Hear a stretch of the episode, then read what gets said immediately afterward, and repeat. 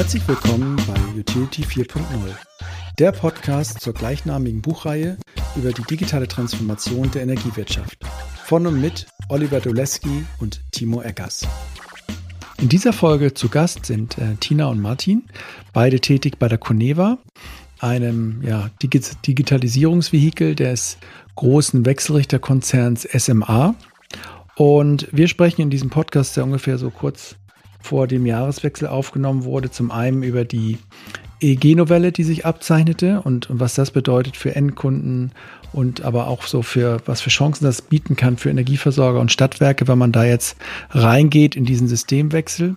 Darüber sprechen wir zum einen und ja, gehen da so ein bisschen rein. Und dann kommt Martin noch dazu, der den Energy Buddy verantwortet, einer eine App, die sie entwickelt haben vor anderthalb Jahren, ähm, mit der sie versuchen wollen, ja, sich neu zu positionieren in den Köpfen der, der Kunden, der Consumer früher oder der Prosumer in Zukunft. Und ähm, ja, wir tauchen da relativ tief ein, auch in das Thema, wie so eine App aussehen sollte, wie sie aufgebaut ist, wie auch Stadtwerke und andere Energieversorger davon profitieren können. Ja, hört mal rein in das Ding. Ganz interessant, ähm, immer wieder zu gucken, wie äh, kann ich Veränderungen, die regulatorisch kommen, äh, dafür nutzen, um auch irgendwie ja vertrieblich oder ja insgesamt für ein Unternehmen im, im Business Development mich neu aufzustellen. Viel Spaß beim Hören. Herzlich willkommen zum Utility 4.0 Podcast, eine der letzten Nummern wahrscheinlich in diesem Jahr. Und zwar hier mit Tina Hattler und Martin Stötzel. Ich hoffe, ich spreche das richtig aus, von der Firma Coneva. Und wir tauchen heute nochmal ein in das Thema Post-EEG und was sich daraus alles so ergibt äh, für Stadtwerke und regionale EVUs. Das Thema Post-EEG, EEG 2021 ist in den letzten Zügen in der Gesetzgebung. Alle gucken da so ein bisschen drauf. Äh, vieles ist schon klar. Da steigen wir mal ein heute in diesem Podcast und ähm, gucken, wie und was Coneva und was die beiden dazu zu sagen haben. Aber ganz vorne erstmal herzlich willkommen, dass ihr da seid. Sprecht mal was? Ja. ja. Das ist immer so die, das ist immer so der erste, das erste, ja, jetzt müssen wir auch sagen. Und äh, ähm, ja, hallo. wie immer bei diesem Podcast, hallo, äh, steigen wir ein einfach äh, mit euch, mit euch beiden. Und ähm, ich frage dich einfach, Martina, so ein bisschen, erzähl mal drei Sachen über dich. Aus welcher Ecke kommst du? Wie bist du da hingekommen, wo du jetzt gelandet bist? Und ähm, was hat dich die Zeit über angetrieben? Ja, gerne. Ja, also aus welcher Ecke komme ich? Ich komme eigentlich ja. aus Berlin, dann hat es mich nach München verschlagen. Ähm, bin da jetzt auch schon eine ganze Zeit lang äh, und bin in die Energiewirtschaft äh, eigentlich damals durch äh, Fukushima gerutscht. Ähm, mhm. War damals im Studium und war damals äh, richtig verstaubt Werkstudent bei der, äh, bei der TÜV Süd in mhm. der Abteilung für Reaktorrevision und ähm, war dann dort mit einem Mal in einem Bereich, der durch helle Aufregung geprägt war, von äh, so richtigen alten Maschinenbauingenieuren, die dann mit einem Mal aufgewacht sind, weil ihr Business von einem Tag auf den anderen komplett auf den Kopf gestellt wurde. Okay, Und, also ähm, warte mal, das ist interessant. Du warst also in so einem Reaktorbereich, nicht im Atomkraftwerk, ja. ne? Nicht. Nee, tatsächlich, also sozusagen in der Prüfstelle. Die haben die Dichtigkeit okay. und äh, die Dauerhaftigkeit von Ventilen und also von Druckventilen, Überlaufventilen in äh, unseren deutschen Atomkraftwerken okay. überwacht. Und da kam dann die Meldung rein von Fukushima und du warst dabei und konntest sozusagen in deren Gesichtern oder in deren Pausenbrotgesprächen dann mal erfahren, wie die darauf reagiert haben. Genau, weil mit einem Mal war von einem Tag auf den anderen das äh, sichere Geschäft der nächsten Jahrzehnte vorbei.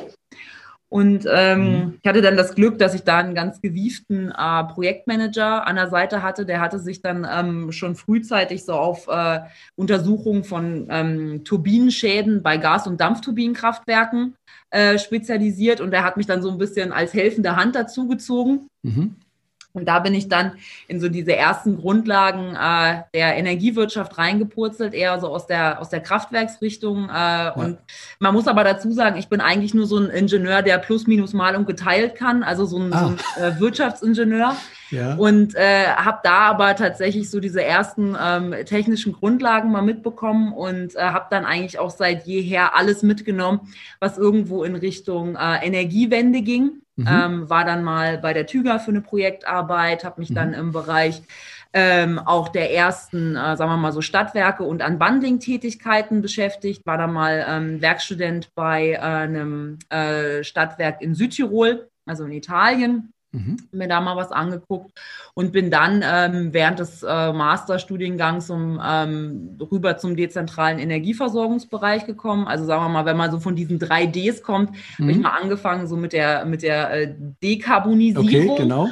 Und dann ja. bin ich mal in Richtung Dezentralisierung gegangen, mhm. ähm, was das Thema äh, Masterarbeit und Versorgungskonzepte anging, war da bei BMW im Energiemanagement und bin dann ähm, mit meinem Einstieg ins Berufsleben bei Accenture in die Unternehmensberatung so in diesen mhm. Digitalisierungsbereich rein. Ja. Und das hat dann ähm, auch direkt diesen Link in Richtung Smart Meter Rollout und äh, sozusagen Digitalisierung des Messwesens und der Energiewende nach sich gezogen. Und das ist eigentlich cool, dann hast du ja schon viel im Gepäck oder konntest du viel angucken von Sachen, die ja nicht heute zusammen dann so eine Rolle spielen. Ne? Ja, genau. Also tatsächlich sind das ganz, äh, ganz gute Grundlagen gewesen, von denen ich heute auch noch zehre.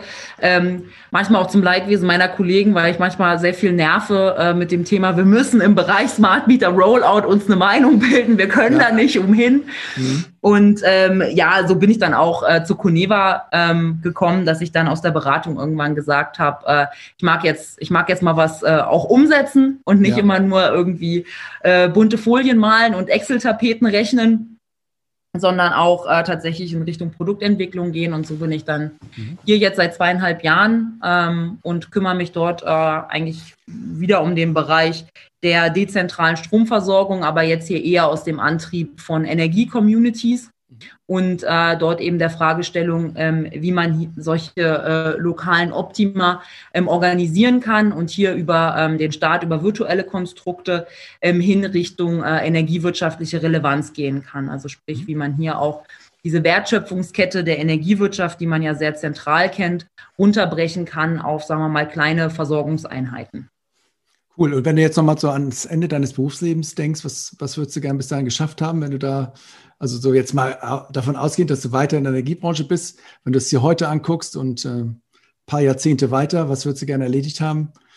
Ja, ich würde tatsächlich gerne diese, äh, diese Gleichzeitigkeit von Erzeugung und Verbrauch ähm, miterleben. Also dass tatsächlich auch dieses Thema mhm. der ähm, des Energielieferantenwechsels ähm, keine Frage mehr äh, einer ja. Drei-Wochen-Geschichte ist, sondern tatsächlich ähm, preisoptimiert stattfindet.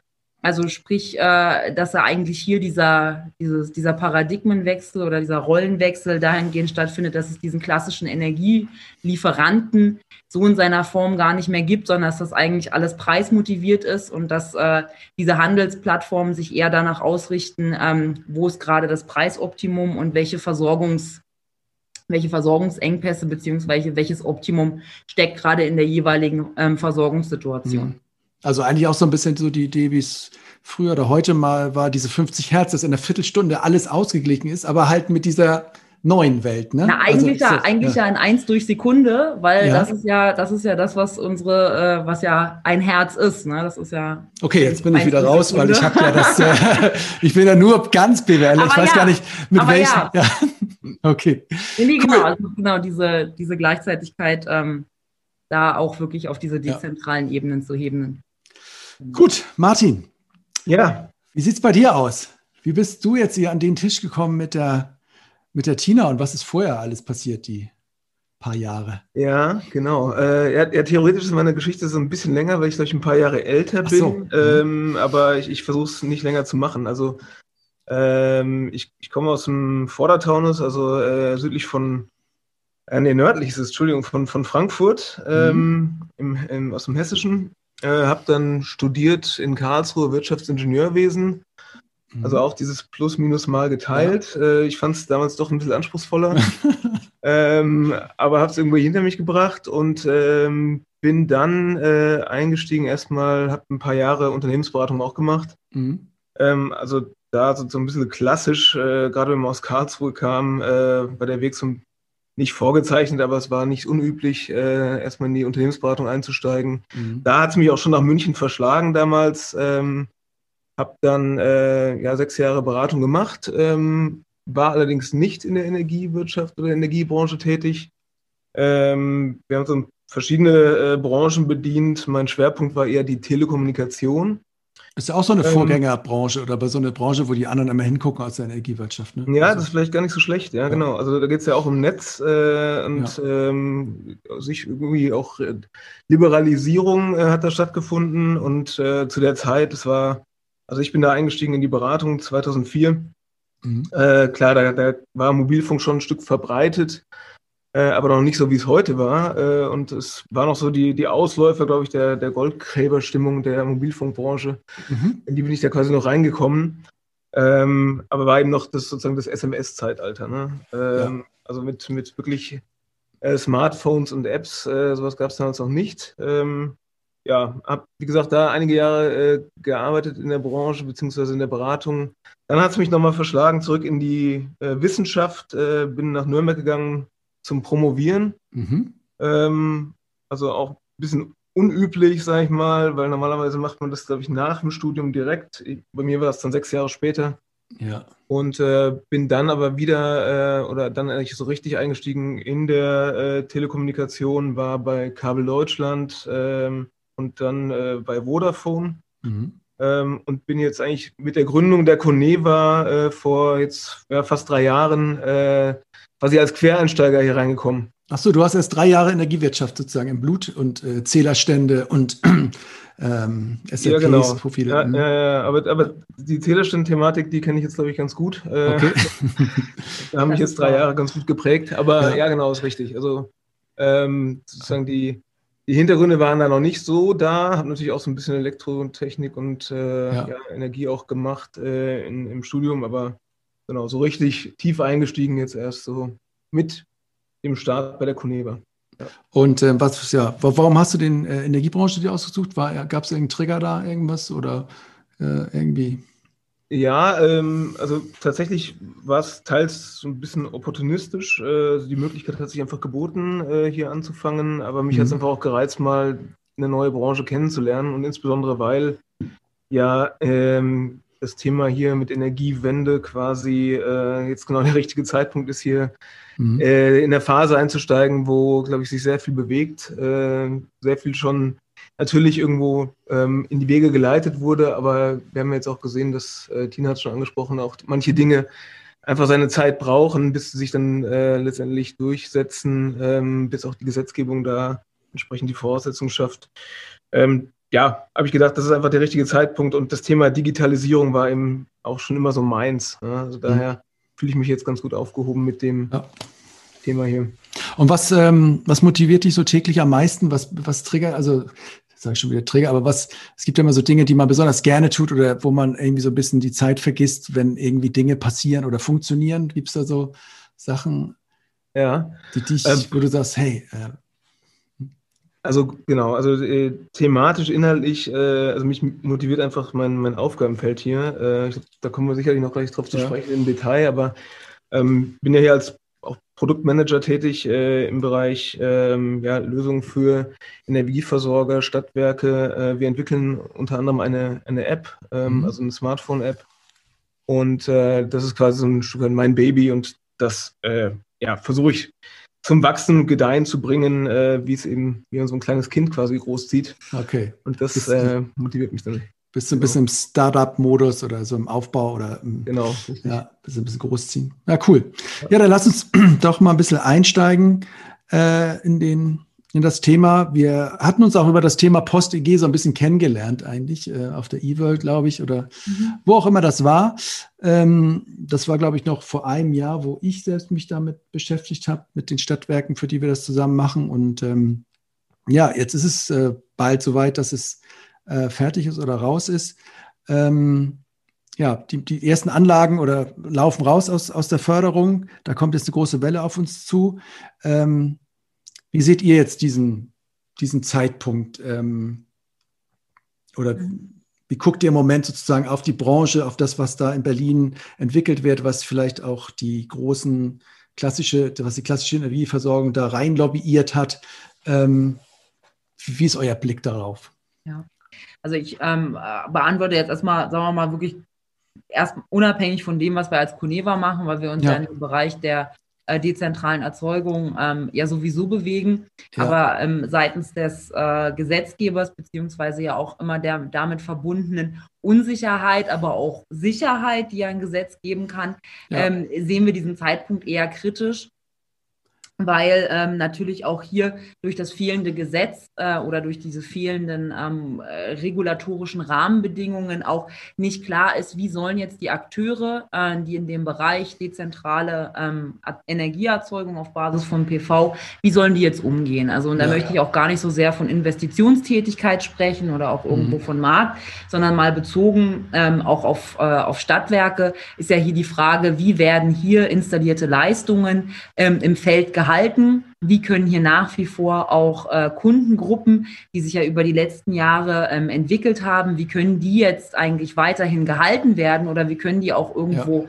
ähm, mit einer befriedigenden Antwort auch gegeben werden, sodass wir eigentlich hier sehen, es gibt eigentlich hier so einen Bedarf eines Signalgebers oder einer Signalwirkung, die gesetzt werden muss, dass das, was aktuell im Feld ist, auch irgendwo ähm, mit Sicherheit bestehen bleibt. Ja. Und das ähm, sehen wir mit den aktuellen Inhalten, die dort im, im EEG auch äh, anskizziert werden oder irgendwo vorgeschlagen werden, als äh, schwierig umsetzbar, beziehungsweise mit einer sehr hohen Belastung der einzelnen Anlagenbesitzer. Mhm. Und Kannst du mal ein Beispiel nennen, so irgendwas, ja. wo du sagst, ähm, was besonders kritisch jetzt ist, gerade auch in dem Bereich, wo ihr unterwegs seid, was in diesem EEG drinsteht?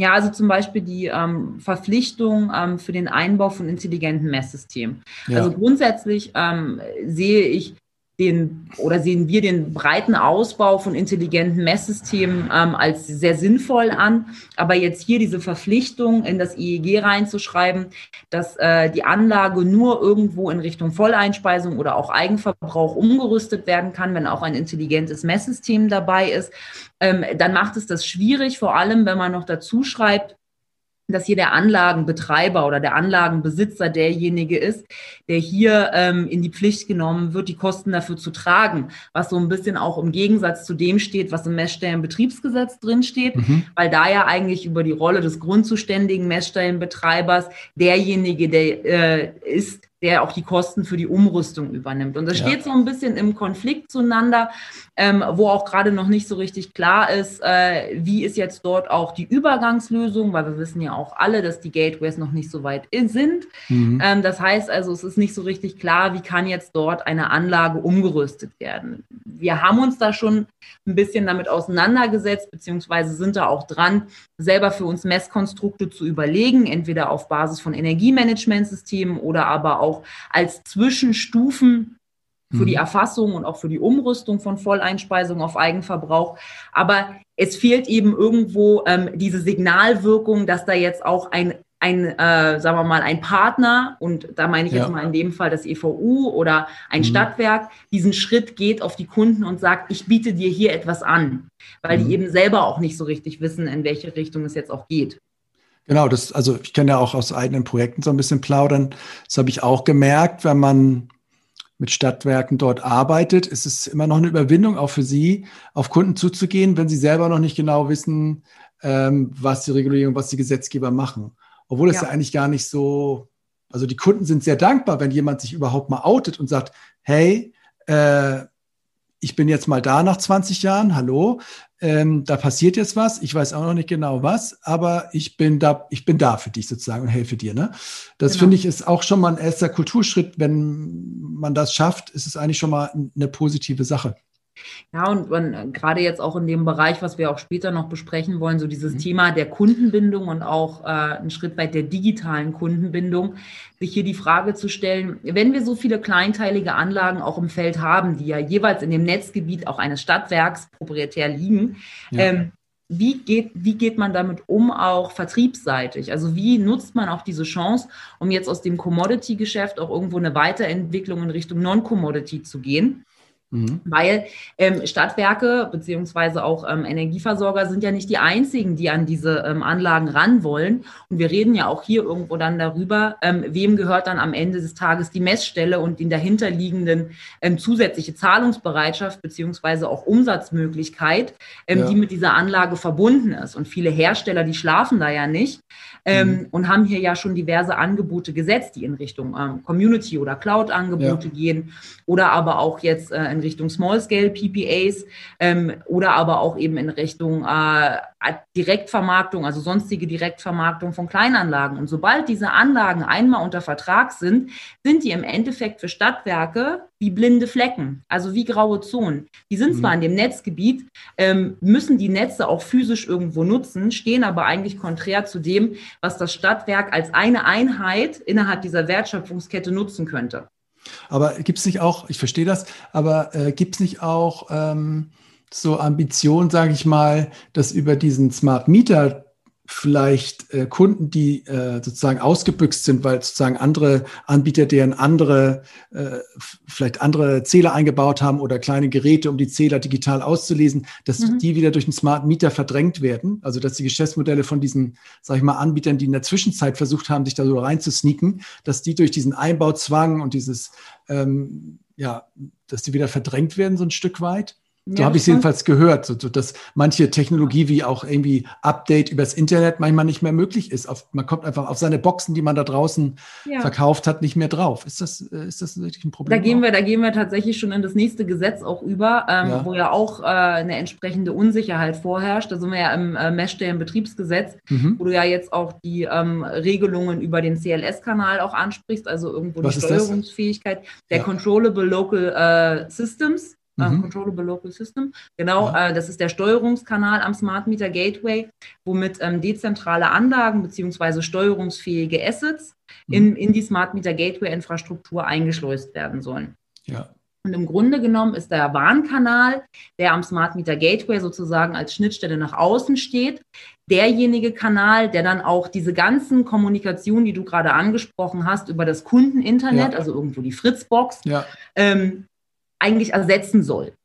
Und äh, darüber reden wir dann ähm, an der Stelle, wie kriegen wir jetzt sämtliche Kommunikation, sämtliche Updates äh, etc. Ja. auf dieses Smart Meter Gateway gemünzt. Da muss man ähm, dann auch drauf gehen. Ist das denn auch so ein Zwang oder kann ein Kunde sagen, nee, ich nehme hier das andere System vom Anbieter Y, der geht halt nicht über das Ding, der macht es irgendwie über das normal, äh, keine anderen Weg. Geht das dann noch oder ist das wirklich auch verboten dann irgendwie?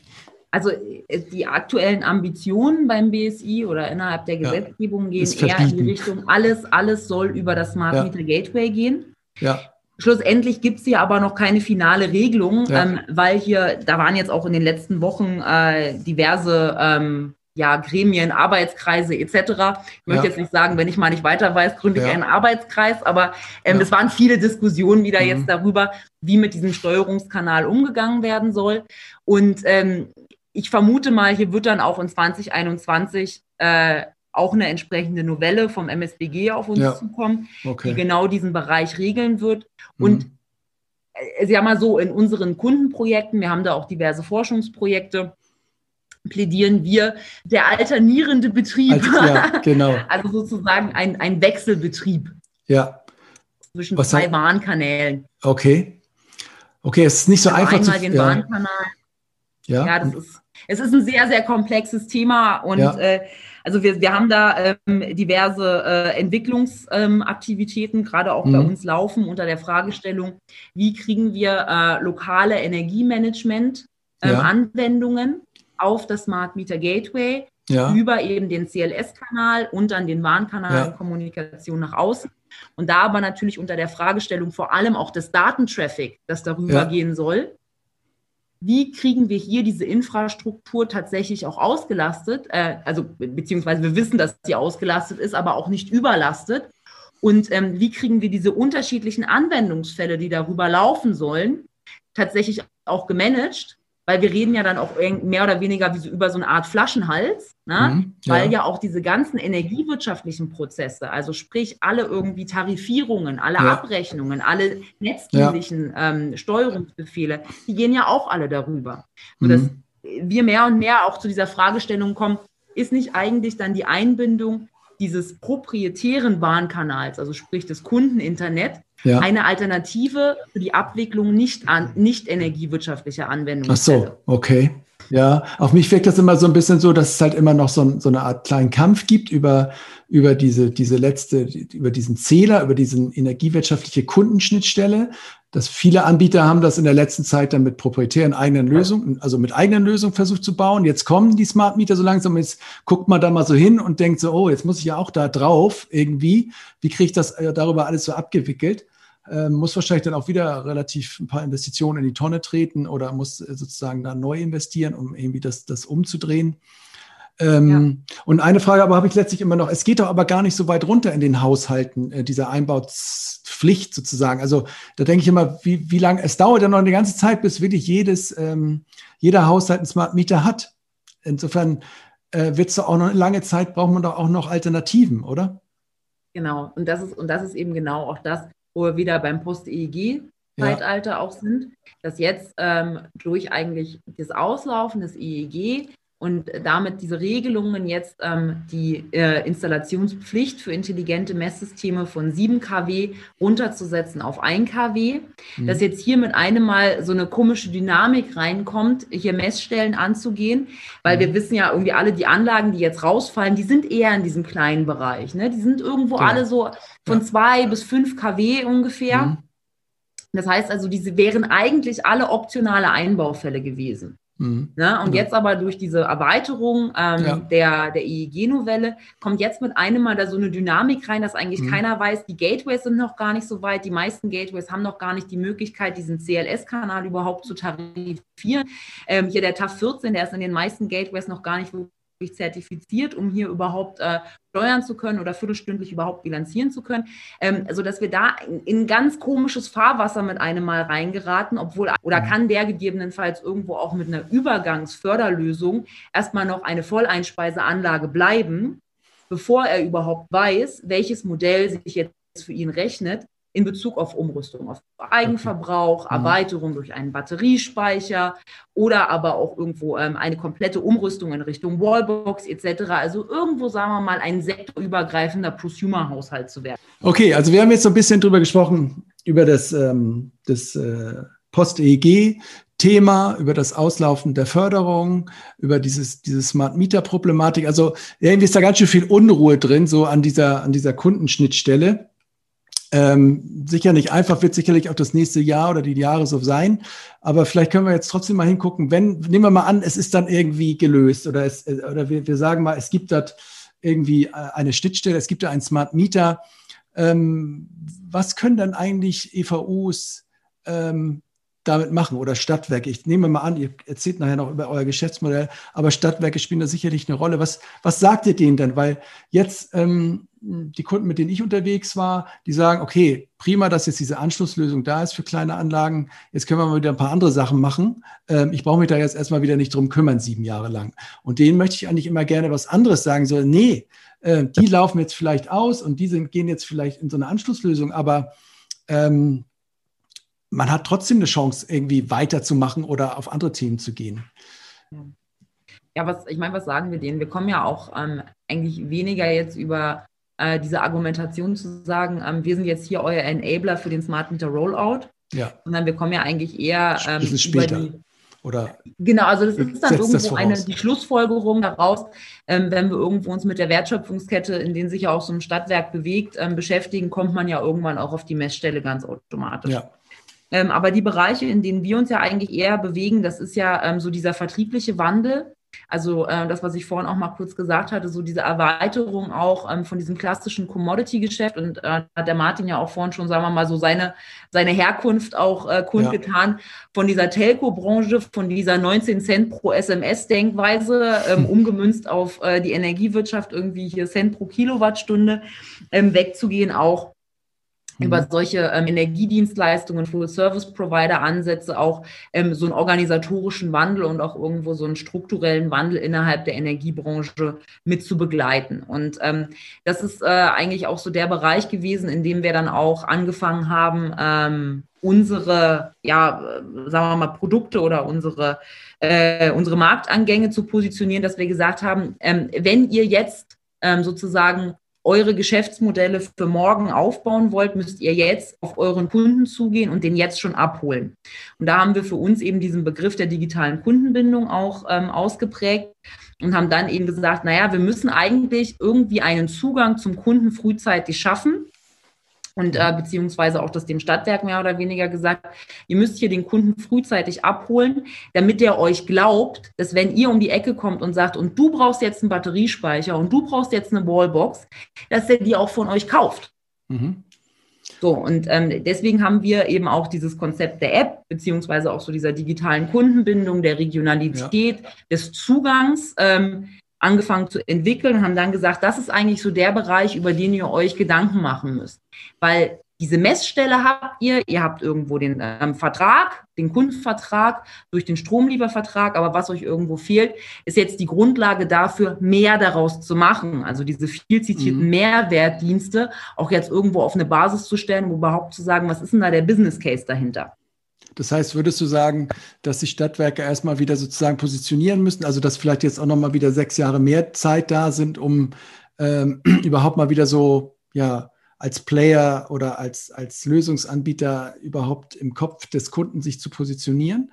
Um, ja. Also, weil ich meine, ja, du sagst eigentlich, das, du, musst, du musst da anfangen, wo jetzt das Problem bei den Kunden ist. Und die haben diese auslaufenden Anlagen. Okay, jetzt gibt es da irgendwie eine Lösung. Im Netz würdest du denn auch sagen, ja, mach diese Anschlussregelung oder, oder würdest du jetzt nach wie vor sagen, nee, Stadtwerk äh, über den Vertriebsbereich versuch ähm, selber da so ein, äh, so ein Mini-PPA zu machen und versuch da selber reinzugehen? Das ist so ein bisschen auch ähm, die Frage bei den Stadtwerken, wo wir jetzt da unterwegs sind, die sagen, ja, Lohnt sich jetzt noch als Vertrieb da auf die zuzugehen oder lassen wir es einfach in, in, im, im Netz dann äh, sechs Jahre weiter schlummern und also ich, ich, ähm. glaube, das Wichtigste ist dort ähm, vor allem dem Kunden auf jeden Fall etwas anzubieten, was irgendwo die Messstelle erstmal sichert. Ob das jetzt ein PPA ist, ob das jetzt eine Direktvermarktung ist oder ob das jetzt erstmal eine Umrüstung auf ähm, einen Eigenverbrauch ist und dann hier irgendwo ähm, eine begleitende Erweiterung der Anlage in Richtung, sagen wir mal, so optimiertes Repowering zu gehen. Mhm.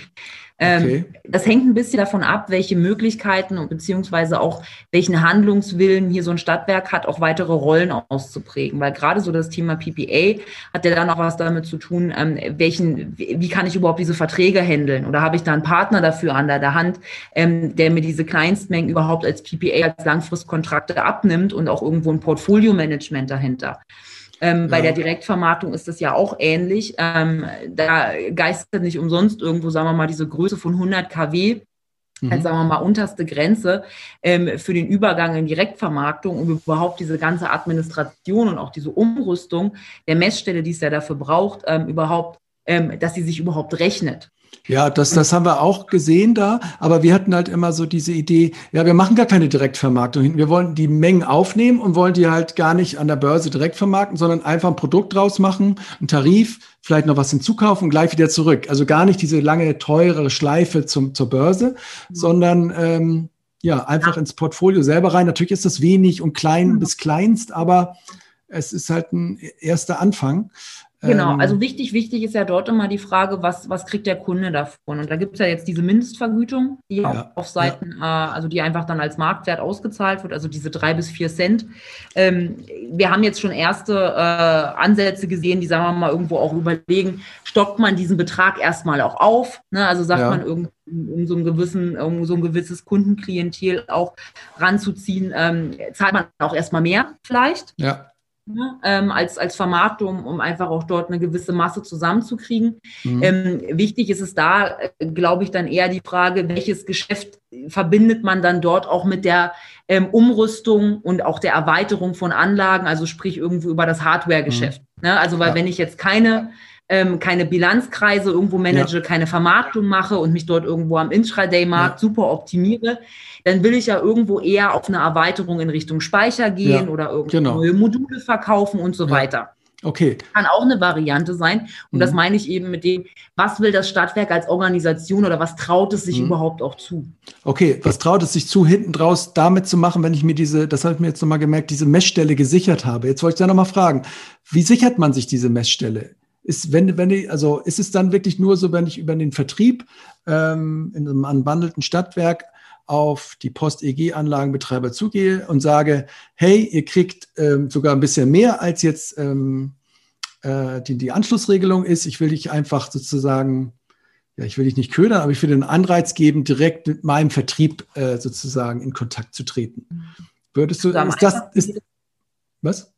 Am einfachsten geht es über die Rolle des wettbewerblichen Messstellenbetreibers tatsächlich. Mhm. Also weil der ja, grundzuständige ja. Messstellenbetreiber ist ja immer an die, äh, an die Preisobergrenze gebunden. Mhm. Und ähm, der wettbewerbliche Messstellenbetreiber, der so ein bisschen ähm, größeren Ausprägungsaufwand gerade auch für Stadtwerke nach sich zieht. Also gibt ja diverse wettbewerbliche Messstellenbetreiber, ne? ja. Discovergy zum Beispiel oder genau. aber auch Dienstleister, die da auftreten. Ähm, die machen das ja schon seit ein paar Jahren. Ne? Genau. Ne? Also auch äh, irgendwelche Vor-Gateways einzubauen und zu sagen, ja. so und ihr habt jetzt hier euren Messstellenbetrieb ähm, gewechselt. Ja. Ne? Und damit ist die Stelle erstmal weg für die nächsten acht Jahre. Mhm. Ähm, und deswegen geht immer so diese Empfehlung, wenn man hier auf die Kunden zugeht, auch immer damit einher, sich zu überlegen, wie geht man mit der Rolle des wettbewerblichen Messstellenbetreibers um, weil hier dann auch die Kombination aus äh, regulatorischer Verpflichtung oder ja. Erfüllung der regulatorischen Pflicht und aber auch vertrieblicher Modelle gut miteinander vereinbar sind. Das heißt aber, dann würde man doch am Stadtwerk eigentlich raten, geh in diese Rolle rein, wettbewerblicher Messstellenbetreiber, ähm, zahle, äh, investiere ein bisschen in die Kunden, äh, hab einen langen Plan, weil hinten raus weißt du halt, was du da im Haushalt prosumermäßig machen willst und kauf dir jetzt diese Kunden zusammen. So bisschen banal ausgedrückt. Ja, ich weiß, dass mich jetzt wahrscheinlich, ähm, wenn da jetzt äh, diverse äh, Stadtwerke-Kollegen zuhören, wahrscheinlich ja. eher den Kopf schütteln und sagen, ja, wieso, die stellt sich das so einfach vor und äh, das ist alles total kompliziert. Und äh, ja, ich, ich kenne die Diskussion seit, seit 2016, seitdem ich, sagen wir mhm. mal, so die ersten Beratungsprojekte im Bereich äh, Smart Meter Rollout und MSPG gemacht habe. Und ähm, das ist seit jeher eine ganz große Problematik, darüber zu sprechen, macht man jetzt den WMSB ja oder nein? Mhm. Und ähm, ich sehe es aber tatsächlich so, äh, dass, der, dass der WMSB größer wird oder größer werden muss als der grundständige Messstellenbetreiber. Der ist einfach nur, sagen wir mal, so diese die Pflicht und die mhm. Kür ist dann aber ganz klar über den WMSB und darüber skaliert sich das dann auch. Kann ich dann, jetzt letzte Frage, der Martin, dann machen wir mal bei dir weiter. Du guckst schon so, äh, wir tauchen so ab. Ähm, aber meinen ja. eigenen Podcast nochmal machen zum also, Thema aber, ja. Rollout. Ja, naja. Aber würdest du schon sagen, dass diese wettbewerbliche Rolle halt schon so eine Voraussetzung ist, um diesen EDL-Markt beim Prosumer-Haushalt so gut zu besetzen? Dass ich das sehe das so, ja. ja. Okay. Also Kann man ja. Und aktiver externer Marktteilnehmer. Ja, das klar. sind zwei. Gut, verlassen wir mal dieses, äh, ja, dieses Thema Regulatorik, ähm, Smart Meter Rollout und so weiter. Ähm, vielleicht gehen wir mal zu Coneva noch mal so ein bisschen zurück. Ähm, wie, wie ist die Coneva eigentlich entstanden? Ihr seid eine Tochter von SMA. Ähm, erzählt doch mal, wie ist das so? Du sagst jetzt zwei, drei Jahre seid ihr da unterwegs. Wie, wie ist es dazu gekommen, dass ähm, die Coneva auf den Plan gekommen ist? Ich weiß nicht, Martin, vielleicht habe ich dich jetzt auch falsch angeguckt. Vielleicht, ähm, aber Nee, nee, genau. Ähm, also die, die Coneva, äh, die genau, uns, uns gibt es seit ähm, Anfang 2018. Mhm. Wir sind eine 100%-Tochter äh, der SMA. Ähm, und damit natürlich relativ verbandelt mit dem ganzen Thema ja, dezentrale Erzeugung, äh, Technologie, äh, insbesondere eben, weil die SMA ein, ein Hardwarehersteller ist, ähm, ja, aber nicht nur eben Wechselrichter herstellt, sondern eben auch die ähm, ja schon seit langer Zeit eben Intelligenz äh, entwickelt hat. Ähm, das heißt, äh, die ja das ganze Messwesen äh, mit integriert hat, die ganze ähm, lokale Optimierung entwickelt hat. Mhm. Äh, kann ich quasi die Anlagen äh, optimal steuern, auch eben in hinsichtlich einer, einer Eigenverbrauchsanlage. Ähm, wie kann ich da weitere Komponenten mit integrieren? Äh, mhm. Batteriespeicher äh, seit geraumer Zeit, Elektromobilität ähm, ist da auch mit dabei und, und die Coneva ist letztendlich ja, gegründet worden, so ein Stück weit als äh, ja, die, die Digitalisierungsstrategie einerseits äh, der SMA. Ähm, also die SMA ist natürlich auch in der Historie schon äh, sehr digital aufgestellt gewesen und hat sich dahin entwickelt.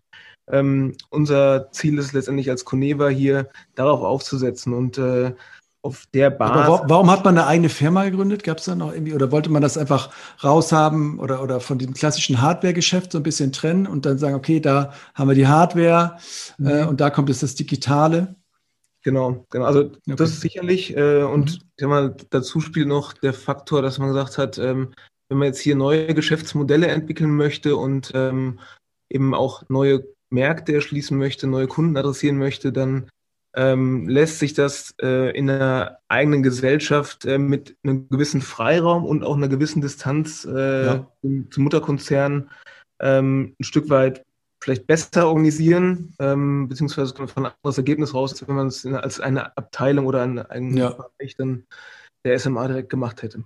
Okay, also, aber SMA ist in der ganzen Welt eigentlich unterwegs, das ist ein, ein globaler Konzern, genau. wie ihr sagt, ne? Die kommen eigentlich sozusagen für mich dann vom Dach, ja? Also wenn, wenn man jetzt sagt, eben waren wir im Keller unterwegs, haben wir geguckt, was wird da alles eingebaut, jetzt SMA kommt vom Dach und, und hat sich sozusagen immer weiter runtergearbeitet, jetzt auch im, im Haus oder bis, bis mhm. zur Garage.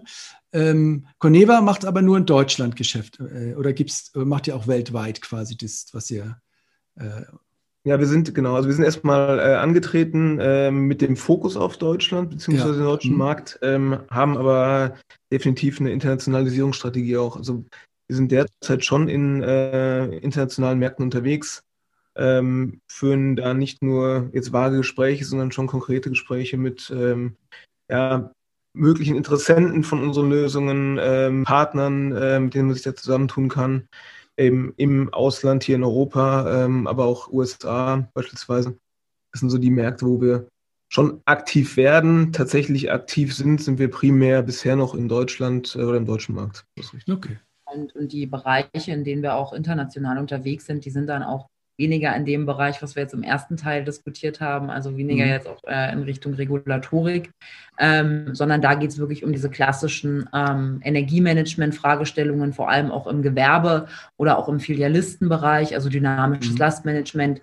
Wie macht man auch hier ähm, Optimierung hinter dem Netzanschlusspunkt? Also auch gerade, sagen wir mal so, der Flottenladenbereich, der ist da ganz groß oder auch irgendwo mhm. das Thema ähm, Netzanschlussleistung irgendwo dort auch zu optimieren und auch da die Fragestellung, welche unterschiedlichen Komponenten können wie integriert werden. Also sagen wir mal so das Thema Kühllogistik ja. äh, mit in ein Energiemanagementsystem aufzunehmen. Und das ist ja was, ähm, das lässt sich auf, auf Basis von Logistik oder auch irgendwo von äh, multiplizieren, äh, multiplizierbaren Konzepten auch auf die ganze Welt übertragen. Ne? Kommt mhm. dann halt eher dort auf die Frage der, der Kompatibilitäten ähm, von ja, den eingesetzten Komponenten an. Okay. Und ähm Jetzt, ihr habt das so formuliert im Vorgespräch, dass ihr irgendwie so den Netzanschlusspunkt digitalisieren wollt. Ist das, kann man das so äh, verkürzt sagen? Coneva wurde gegründet, um sozusagen ja, die SMA in die digitale Welt ähm, äh, fortzusetzen und das setzt vor allen Dingen am Netzanschlusspunkt auf. Ist das so? Wie, wie versteht ja. ihr das? Äh, warum ist das die Klammer für alles so oder der Nukleus? Ja, also unsere, unsere Vision äh, sagt so ein bisschen die äh, Aggregation, die Partizipation und die Vernetzung von äh, Prosumern und Consumern an dezentraler Energieversorgung. Ist das euer Visionsstatement oder muss man sich das ist sozusagen unser Visionsstatement. ja, jetzt ja. kann man aber auch sagen, hm, das äh, könnte auch jetzt äh, erstmal jeder andere auch ja. mitnehmen. Ja. Ähm, was ja aber damit immer irgendwo auch im Zusammenhang steht, ist ja auch irgendwo die, die Mission oder also wie setzen wir es um und gerade auch über den Bereich, über den wir jetzt hier auch sprechen, ähm, haben wir gesagt, naja, wir haben so ein Lösungsportfolio für die Digitalisierung ähm, am Netzanschlusspunkt und sowohl auch davor und dahinter. Was, was mhm. meinen wir mit den Bereichen, wenn wir darüber sprechen? Also am Netzanschlusspunkt, das ist der Bereich, den wir jetzt gerade ganz am ja. Anfang schon uns angeguckt haben. Also wie werden Messpunkte erfasst und wie mhm. werden sie irgendwie übermittelt? Ja. Und da ist natürlich diese proprietäre Infrastruktur und diese regulierte Infrastruktur ja. das Basis, um irgendwo mhm. aus Messpunkten Datenpunkte zu machen. Ja. Und dann wären eigentlich so diese Datenpunkte, ähm, die da ja auch dahinter stehen oder diese Messpunkte, ähm, einmal auf diese vertriebliche Seite, also alles, was irgendwo hinter dem Netzanschlusspunkt ist, ähm, mhm. nutzbar gemacht. Also man sagt immer so, das, was dann im Wohnzimmer irgendwo passiert beim Kunden. Ja. Ähm, das, und das ist dann alles so Richtung lokales Energiemanagement und daraus äh, ähm, sich ergebende digitale Kundenbindungsmaßnahmen oder auch Mehrwertdienste, wie jetzt zum Beispiel so ein mhm. optimiertes Repowering oder so ein äh, Community-Offering ähm, aus so einem Nachhaltigkeitsaspekt heraus irgendwo zu sagen, man bildet so eine Nachhaltigkeitscommunity. Mhm. Und dann sind wir auf dem Bereich vor dem Netzanschlusspunkt, wo wir wirklich ganz klassisch so über diese Erweiterung und diese Aggregation kleiner und Kleinstkapazitäten ähm, sprechen in Richtung äh, virtuelle Kraftwerke, in mhm. Richtung Einsatz Netzdienlichkeit, ähm, aber auch dann wirklich in Richtung äh, dezentrale äh, Versorgung, also ne, diese mhm. wirklichen, wirklichen Energie-Communities auch zu gehen. Und mhm. das ist dann so dieser Bereich vor dem Netzanschlusspunkt. Okay. Und da sind wir einfach in unterschiedlichen äh, Leistungsklassen unterwegs. Ne? In dem Bereich, in dem wir jetzt sind, eher in diesem äh, Prosumer- und mhm. Consumer-Bereich im Privatkundensektor. Ja. Und ähm, dieser andere Bereich, der sich mehr so um äh, Gewerbekunden und größere Anlagen kümmert, der ist eben eher wirklich in so einem größeren Spektrum unterwegs und damit natürlich auch mit einer ganz anderen Wirtschaftlichkeit oder die setzen mhm. sich mit ganz anderen Fragestellungen auch auseinander. Und welche Produkte habt ihr oder Dienstleistungen oder welche Software habt ihr jetzt als erstes gebaut äh, mit der Coneva? Jetzt habt ihr euch da die Strategie gegeben, irgendwie die Vision. Ähm, womit seid ihr jetzt als erstes losmarschiert eigentlich? Man braucht ja erstmal dann irgendwie ein Produkt, mit dem der Kunde das Stadtwerk anfangen sollte. Was war das? Mhm. Ja, tatsächlich, genau. Also wir, wir sind ähm, eigentlich mit einigen Produkten losgelaufen und äh, ja. haben parallel entwickelt, muss man sagen. Ja, klar.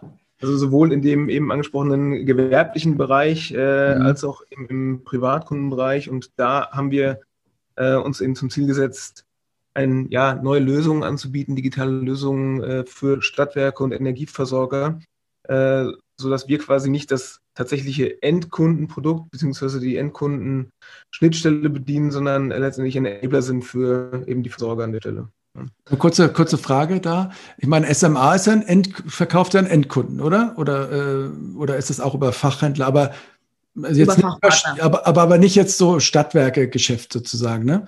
Also ich dachte, ich wollte jetzt darauf hinaus, kann ja auch sein, dass Coneva auch gleich wieder bei den Endkunden ansetzt und da sozusagen weitermacht, so wie SMA den über Fachhandel natürlich, aber SMA den Photovoltaik und Wechselrichter verkauft hat, verkaufen wir den jetzt digitale Lösung. Gab es irgendwie einen bewussten Schritt zu sagen, nee, komm, wir gehen äh, über die Stadtwerke, über Energieversorger an die Endkunden ran?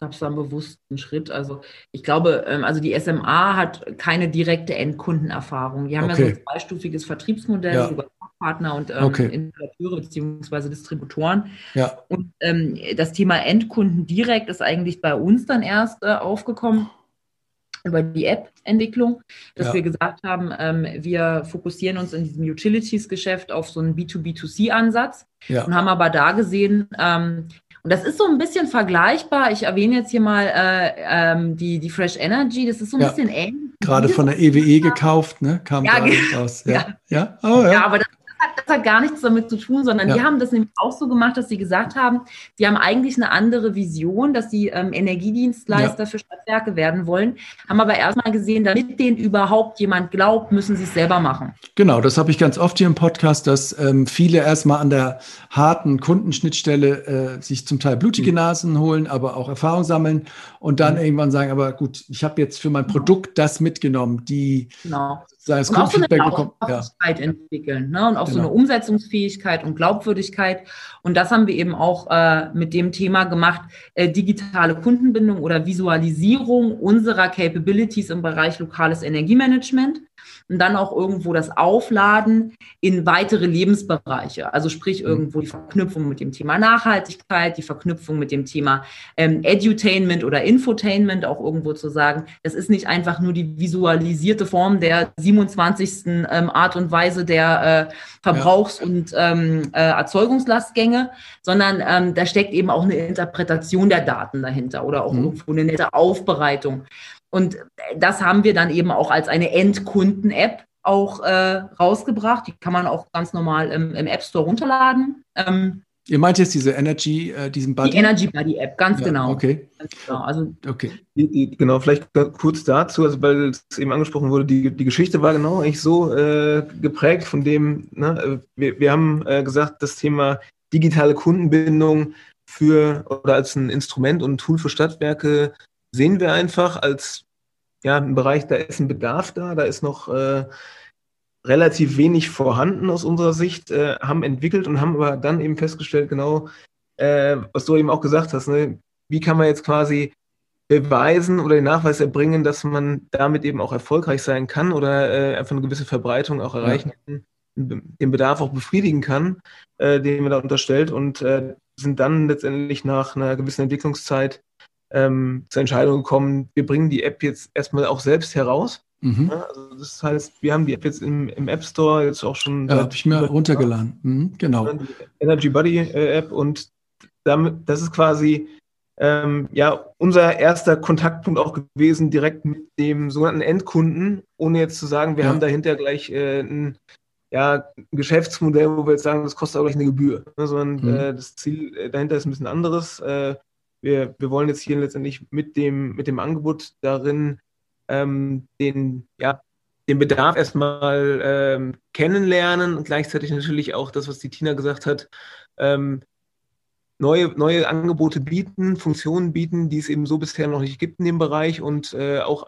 andere Formen der Darstellung, ähm, also Infotainment, Edutainment, auch so Gamification-Elemente mit reinbringen, um letztendlich zu schauen, wo, wie können wir den Endkunden hier erreichen. Ja? Weil gerade so ein digitales Interface wie eine App ist, äh, klingt so einfach, aber ist doch eine recht komplexe Angelegenheit, insbesondere wenn man hier gewisse Ansprüche hat, äh, zu sagen, ja. das, das Ding soll auch genutzt werden und soll nicht irgendwie so ein ja, irgendwo verschlummern auf Seite 5 irgendwo im, auf dem Smartphone.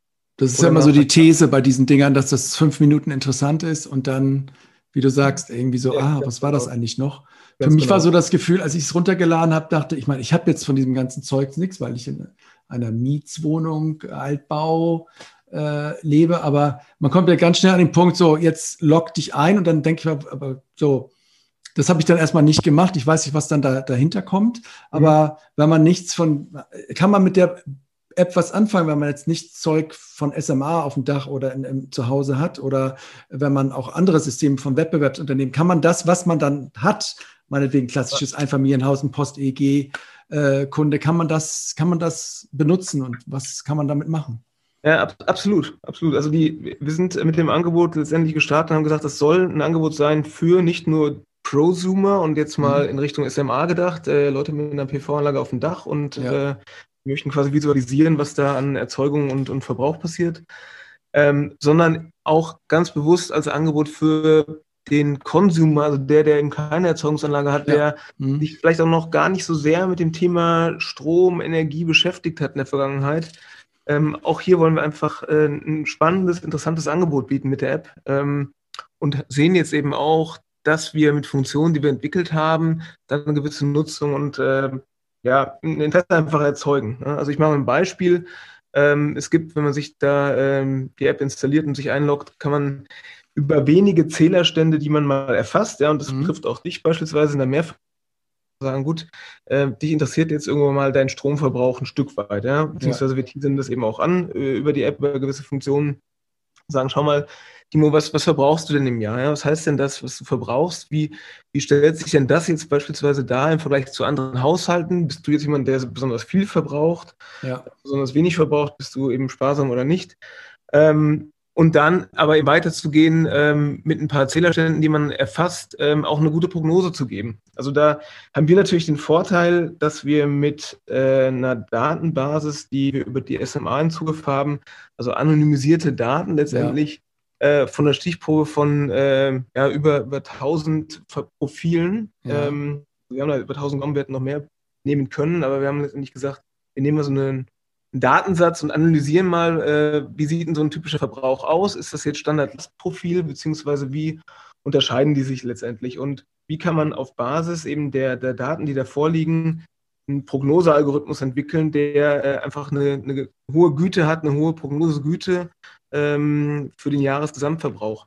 Weil das okay, ist ja das, Punkt, wo man sagt, hm, was, was werde ich am Ende des Jahres verbrauchen, äh, interessiert vielleicht auch noch nicht so viele Leute, aber spätestens, wenn es um die Frage der Abrechnung geht und äh, was, ist meine, was sind meine Gesa Jahresgesamtenergiekosten, habe ich im blödsten Fall vielleicht sogar eine Nachzahlung und äh, ähm, habe damit nicht gerechnet und bin dann quasi in den wenigen Kontaktpunkten, die ich habe, mit meinem Energieversorger eigentlich nur enttäuscht oder äh, verärgert. Äh, das kann man, glaube ich, dem kann man eigentlich vorbeugen. Ja? Und das ist so ein, mhm. ein Ansatzpunkt mit der App und wo wir eben auch sagen, das ist so ein einfacher Anwendungsfall, ähm, wo natürlich schon Intelligenz und Algorithmik dahinter steckt, aber die eben für alle interessant sein sollte oder könnte. Ja, wie, wie ist denn das jetzt? Das Geile an so einer App ist ja, dass man sofort ähm, datenbasiert echtes Kundenverhalten tracken kann. Wie, wie, oder Download-Raten. Wie, wie, weißt du, wie lange ist das Ding dann jetzt schon draußen? Wie viele haben das runtergeladen? Und was seht ihr? Wie viele locken sich dann auch ein? Was sind da so die Erfahrungen? Das ist ja, glaube ich, immer das, was ja, genau. man dann immer heiß ja. ist drauf. Das Baby ist draußen, so nutzt es irgendjemand ja. ähm, länger als fünf Minuten, länger als eine Woche. Könnt ihr da irgendwas sagen?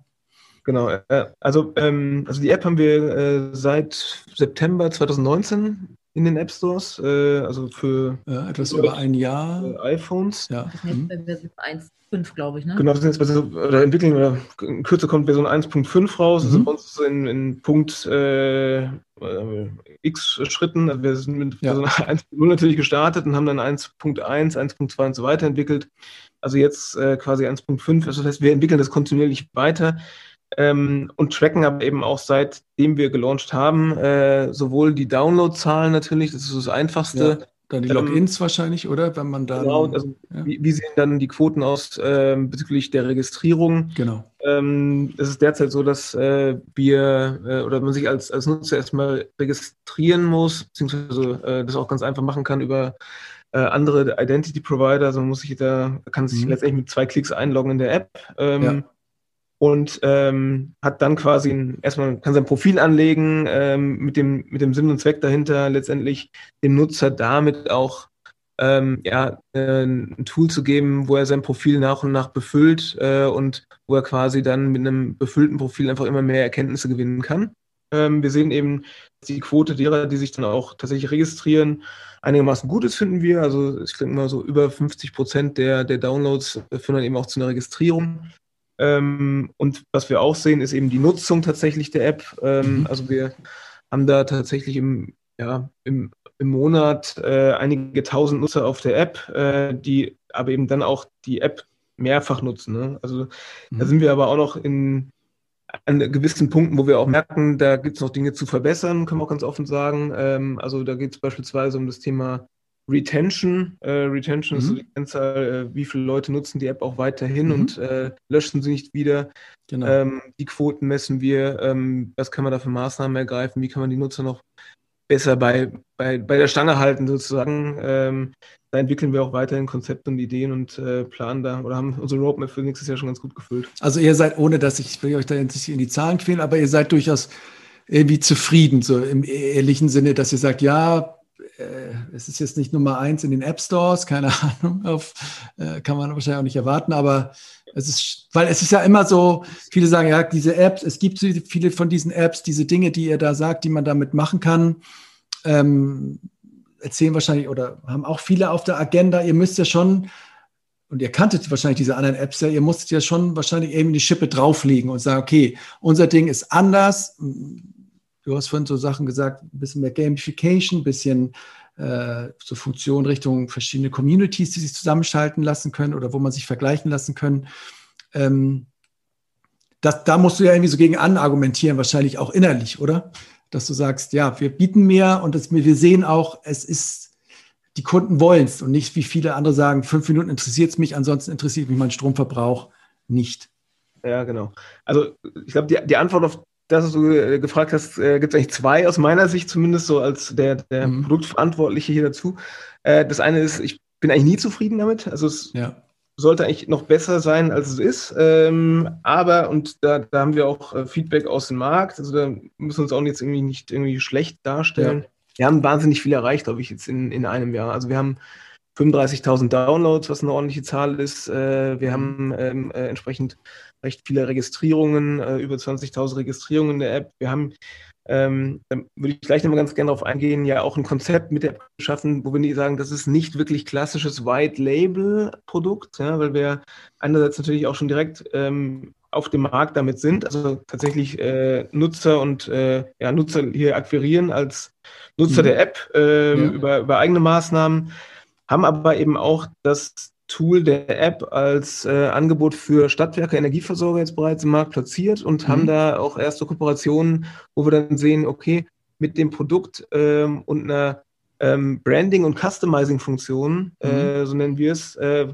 erreichen wir auch eben die Endkunden der, der Stadtwerke und der, der Versorger damit. Ne? Und haben so ähm, ja letztendlich einen, ähm, einerseits einen, einen Hebel, noch mehr Reichweite zu erreichen, aber eben auch äh, letztendlich äh, sind sozusagen direkt am Endkunden dran, der sich eben nicht nur fragt, was verbrauche ich denn, sondern das ist verknüpft mit äh, einer Vorstellung, was sollte denn eigentlich so eine App für mich als Kunde eines Stadtwerks oder Energieversorgers bieten.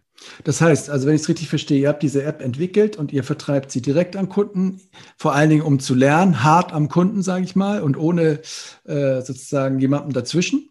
Aber ihr seid jetzt nach einem Jahr oder ich weiß nicht, wann ihr damit begonnen habt, aber auch dabei, das über Stadtwerke an Endkunden zu vertreiben. Du sagst jetzt, es ist kein echtes White Label. Meinst du deswegen, weil ihr es auch selber labelt und rausgebt und oder oder, ja, oder genau. was ist dein Punkt bei? Ist es kein richtiges, also kein ursprüngliches White Label Produkt oder keins ja, im also eigentlichen Sinne?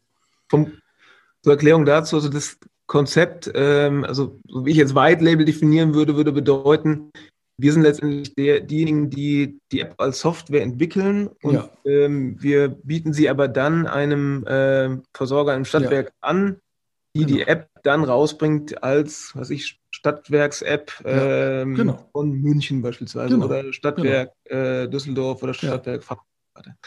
ähm, und so ist es eben jetzt nicht, weil äh, das hat zwei Gründe. Das, der eine Grund ist, dass wir sagen, ähm, wir wollen die App eben möglichst vielen anbieten und zur Verfügung stellen. Und wir, wir kennen natürlich auch die, die Entwicklungskosten und müssen letztendlich auch ähm, gegenüber einem Stadtwerk sowas auch vertreten verkaufen können. Und der von der Kostenseite ist, sag ich mal, so eine Ausprägung als White Label App äh, dann eben mit separaten Instanzen oder Mandanten verbunden, mhm. wo man dann eben multiplen Pflegeaufwand hat oder hätte. Also ich müsste ja. quasi jedes Mal eine eigene App rausbringen, äh, die dann in dem Namen in den Stores ist äh, und habe das ganze Thema ähm, ja, Release-Pflege für die mhm. verschiedenen Apps äh, muss ich machen. Ich muss ähm, das Thema Support und Maintenance für jede einzelne App machen. Ich muss mich äh, mhm. teilweise auch mit äh, den Apples und Googles äh, jeweils einzeln herumschlagen. Ja. Ähm, und bei uns ist es eben so, dass wir sagen, das ist quasi die Energy Buddy App, die gibt es aber in der Variante, also quasi als eine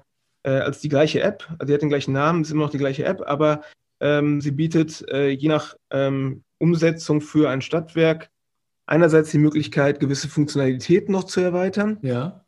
Ähm, andererseits eben auch so ein bisschen das Look und Feel äh, anzupassen, also Farbschema, Logo einzubinden, ähm, so der, der sogenannte Splash Screen, also alles das, was so ein bisschen die, die App ausmacht, wo man sagt, okay, das ist eine App in der der Farbe, mit dem, dem äh, ja, Design und Look und Feel, das können wir eben anpassen für ein Stadtwerk. Hm. Aber das ist doch der klassische White Label Ansatz. Also wenn ich es jetzt, wenn ich dich richtig verstehe, also ähm, du hattest ja anfangs gesagt, wenn es ein richtiges Pure White Label ist, ich bringe diese Apps raus, die sehen auch alle anders aus, aber bei mir, Coneva, liegt das ganze, die ganze Pflege dieser Apps im Hintergrund.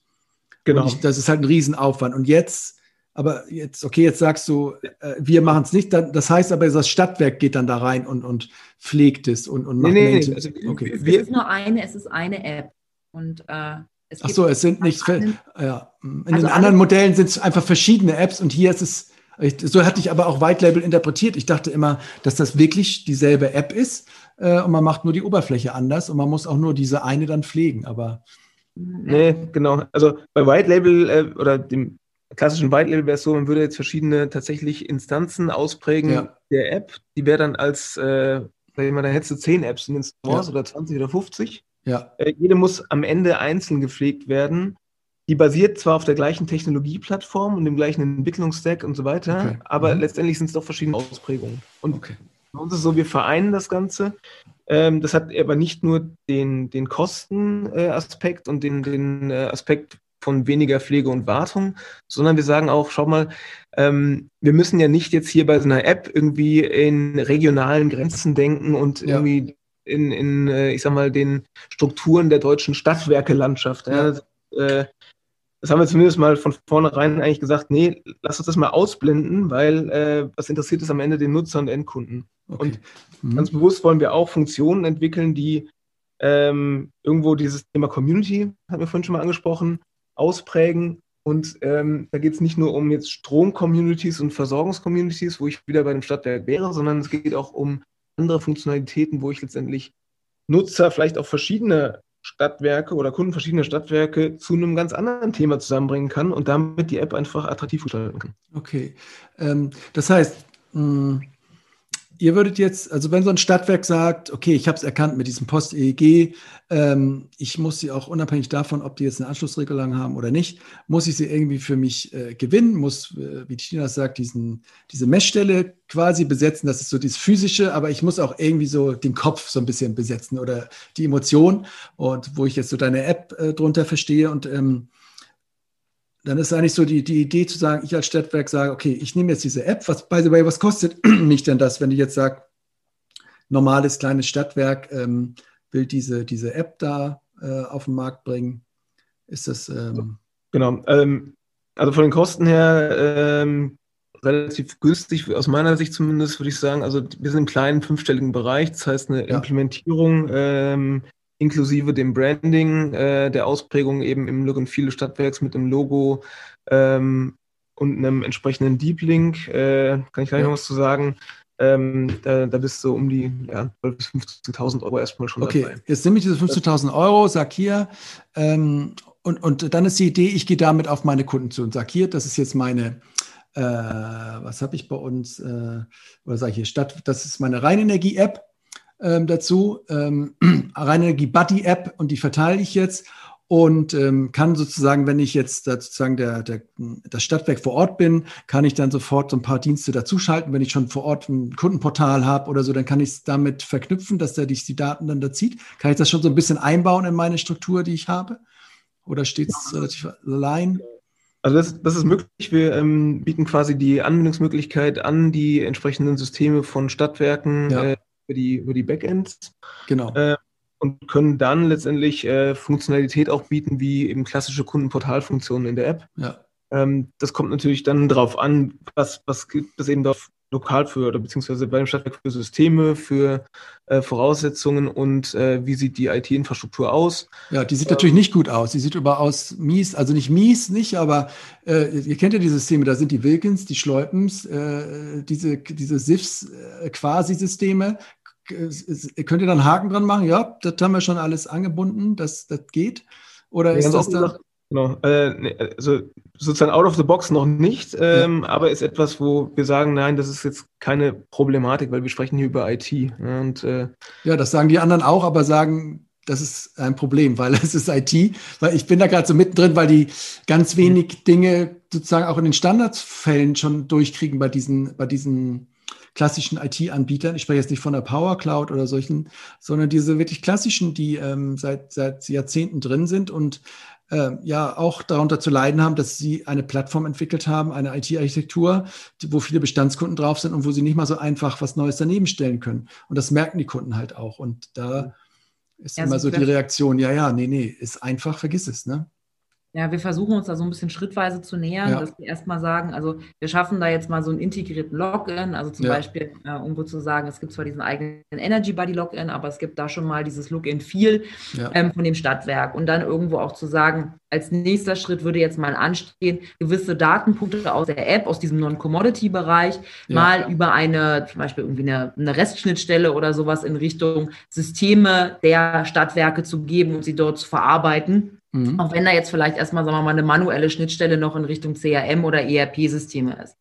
Der nächste Schritt wäre ja dann irgendwo so eine Integration von einer Portalfunktion, wo wir auch diese tatsächlichen Kundenstammdaten mhm. auch mit in der App haben, wo ja dann auch irgendwo ähm, dann das Thema auch äh, des erweiterten Datenschutzes in Richtung ähm, auch Abrechnungssysteme etc. mit angeflanscht werden muss. Also wir versuchen das eher so schrittweise dahingehend zu lösen, wie können wir mit dieser Infrastruktur, die wir jetzt schon über den Energy Buddy äh, haben, wie können wir mhm. das mit dieser ähm, klassischen CRM-Welt aus einem Stadtwerk verbinden und versuchen dort eigentlich diese Non-Commodity-Welt zu nutzen und zu sagen, da haben wir jetzt ja nicht diese, diese riesen Makro-Prozesse im Hintergrund, ja. haben wir auch nicht so diese Zählerstandsübermittlungen als, als große Schwierigkeit, ja. sondern da haben wir eigentlich eher so diese Frage, wie, wie was passiert hinter der Messstelle? Ne? Also wo ist mhm. da der Batteriespeicher? Wie lädt die ja. Wallbox? Wie produziert die PV-Anlage? Und welche dieser Datenpunkte interessiert jetzt schlussendlich irgendwo ein Stadtwerk für eine erweiterte Kunden Kundenansprache oder für eine erweiterte Kundenbeziehung. Und okay. diese Daten, die lassen sich ja zur Verfügung stellen. Ja, verstehe.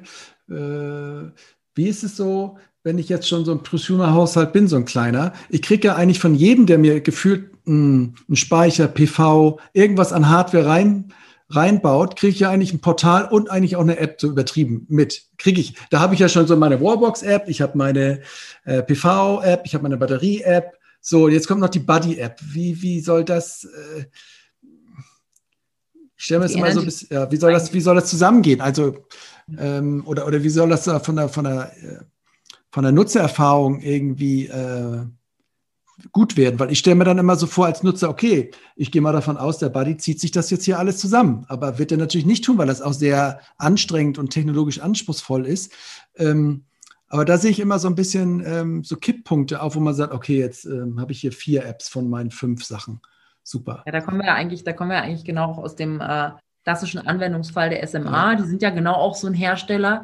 Äh, die ja auch zu jedem ihrer Devices genau. auch Portal mit ausliefern und auch jetzt mittlerweile eine entsprechende App. Mhm. Ähm, was wir aber sagen ist, wir versuchen hier ähm, Hersteller und sektorenübergreifend auch äh, zu agieren und sagen, ähm, schlussendlich soll eigentlich hier der Kunde auf einem gewissen Level, was gar nicht so sehr technisch in die Detailtiefe reingeht, seine gesamte Installation visualisiert bekommen. Also sprich ja. über eine entsprechende Kompatibilität auch dieser einzelnen ähm, äh, Installationen oder dieser einzelnen Assets auch ein Gesamtbild seiner Erzeugungssituation zu bekommen. Und das eben nicht nur mhm. lokal, sondern eben auch mit einem entsprechenden Netzbezug beziehungsweise einer Netzeinspeisung mhm. und dann auch in der Weiterentwicklung dessen einer Community-Autarkie oder einer Community-Versorgung daraus und dann irgendwo auch diese Abrechnung mit dem Energieversorger, der dahinter steht, irgendwo als eine Art Orchestrierer, wenn man ja. möchte, dieses gesamten Systems.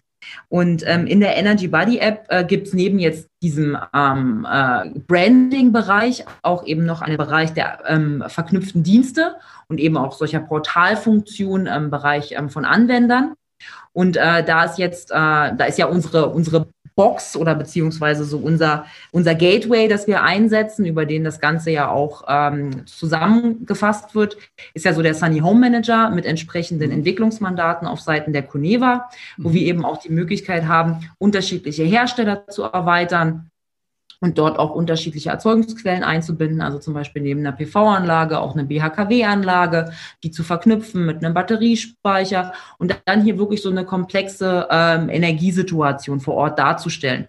Und das aber auch nicht nur für den ähm, Prosumer, sondern eben auch gleichermaßen für den Consumer als ähm, Visualisierungstransparenz. Da arbeiten wir ja auch mit der, mit der PowerFox zusammen, mit diesem kleinen ja. Power Opti. Was ist das nochmal? Das ist einfach so, ich habe noch keinen Smart Meter, ich habe so ein Teil auf der. Ich habe so eine moderne Messeinrichtung. Genau. Hm.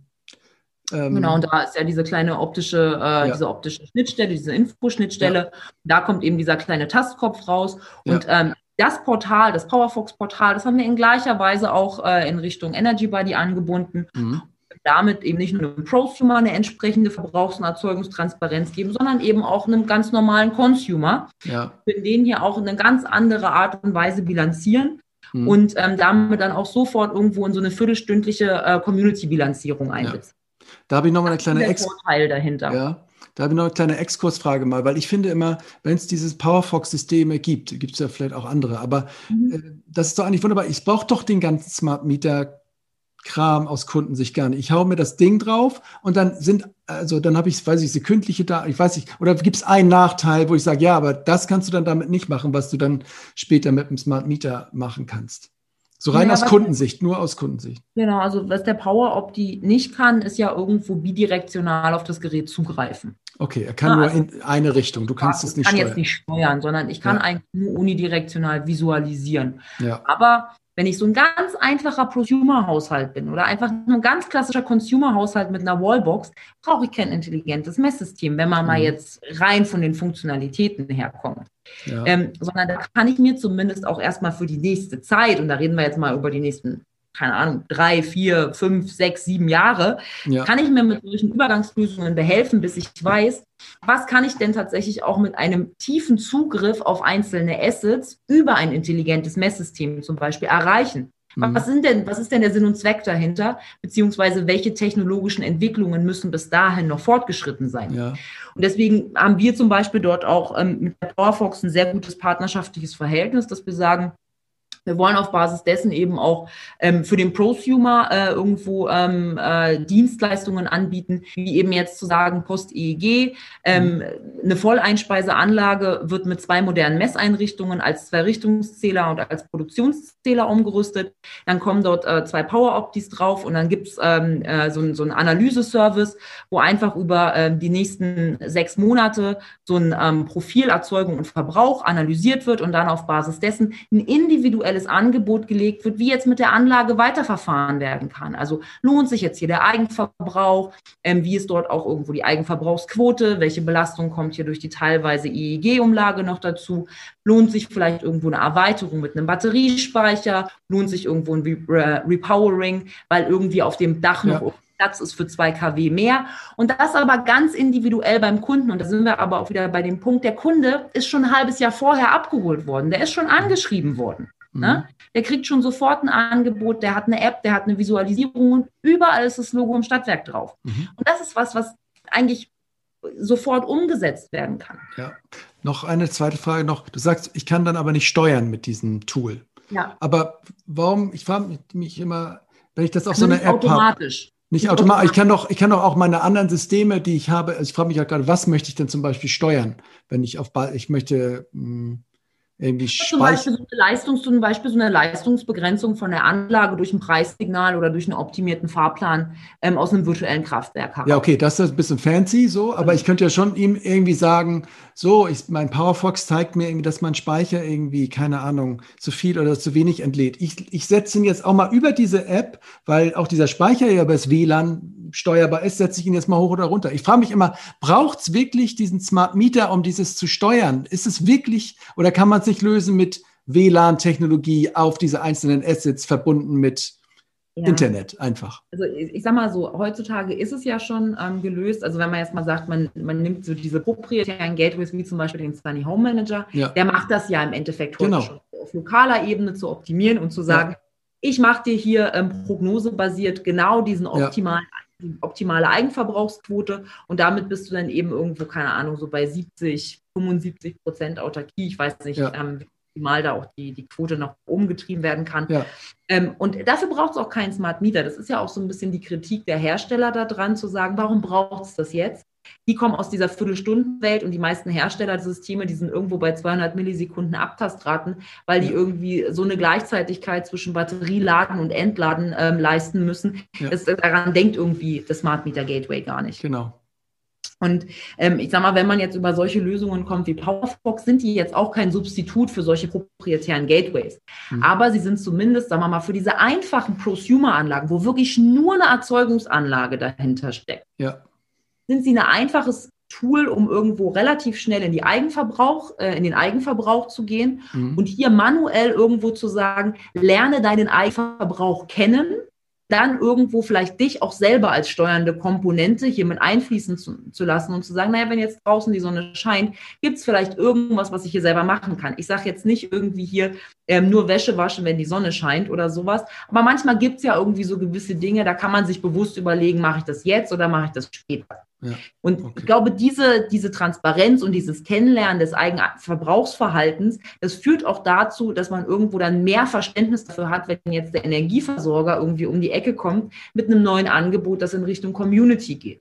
Und das ist so diese, diese mhm. langfristige Kundenbeziehung, die wir glauben, über so eine App einfach auch gut aufbauen zu können, ja. weil sie eben auch irgendwo so ein Kanal zum Kunde ist, der auf eine angenehme Art und Weise bespielt wird und auch irgendwo so einen gewissen Mehrwert ja auch liefert. Mhm. Und wie, wie sehen das die Stadtwerke so? Äh, wie sind eure ersten Erfahrungen damit? So, ihr seht das jetzt so? Ein ja, paar, also wie, wie sind eure Erfahrungen? Die Themen, äh, die wir dort, äh, die wir jetzt heute diskutiert haben, die stoßen da auf absolut offene Ohren.